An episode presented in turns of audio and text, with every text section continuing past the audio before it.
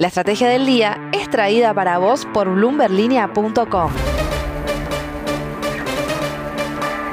Muy buenos días, soy Francisco Aldaya, editor de bloomberglinea.com en Argentina y hoy te voy a contar las tres noticias más importantes para que arranques tu día. Como siempre, no te olvides de darle clic al botón para seguir a este podcast y de activar las notificaciones. Lo que tenés que saber. 1. Los anuncios de desembolsos de organismos multilaterales se volvieron una constante en los viajes de Sergio Massa al exterior y desde que asumió en el Ministerio de Economía en agosto del 2022, el ex intendente de Tigre se propuso conseguir dólares frescos y los encontró de la mano del BID, el Banco Mundial y la Corporación Andina de Fomento. Y este fin de semana nos enteramos también que la Argentina ya está renegociando el programa con el FMI por el impacto de la sequía. Pero ¿sabes cuánto se endeudó la Argentina desde que llegó más al Poder Ejecutivo? Bueno, sumando los anuncios de esta última semana a los créditos reportados por Economía hasta febrero de este año, durante la gestión de masa el endeudamiento total de la Argentina en dólares con estos organismos creció por aproximadamente 5 mil millones de dólares y hoy debemos un total de casi 30 mil millones de dólares a estas entidades. Y acá surge la discusión eterna entre la izquierda y la derecha de la Argentina. ¿Hay endeudamiento bueno y endeudamiento malo? ¿Vos qué pensás? 2. Massa le había pedido a la Facultad de Ciencias Económicas de la UBA que revisara el canje de deuda por el cual organismos públicos reemplazarían su tenencia de bonos soberanos en dólares por otros en pesos, y efectivamente la Casa de Estudios dio el visto bueno.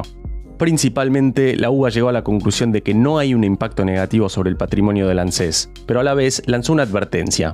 Para la Casa de Estudios debe considerarse el efecto relacionado con el aumento de la deuda pública nominada en moneda extranjera en manos del sector privado que resultaría como parte de la operación bajo análisis de la eventual venta de títulos públicos en el mercado a precios muy por debajo de la par y cuya contrapartida es la convalidación de elevados retornos en moneda extranjera. En otras palabras, los bonos hoy en manos del sector público tienen cotizaciones por debajo de los 30 dólares y al venderlos en el mercado se privatiza esa tenencia de deuda y a precios de remate para los compradores, una medida que parece estar lejos de fortalecer la solvencia del Estado. 3. Y hablando de bonos y de deuda, ayer tuvimos acceso a un informe del broker AdCap que ayuda a seguir pensando en alternativas para un trade electoral.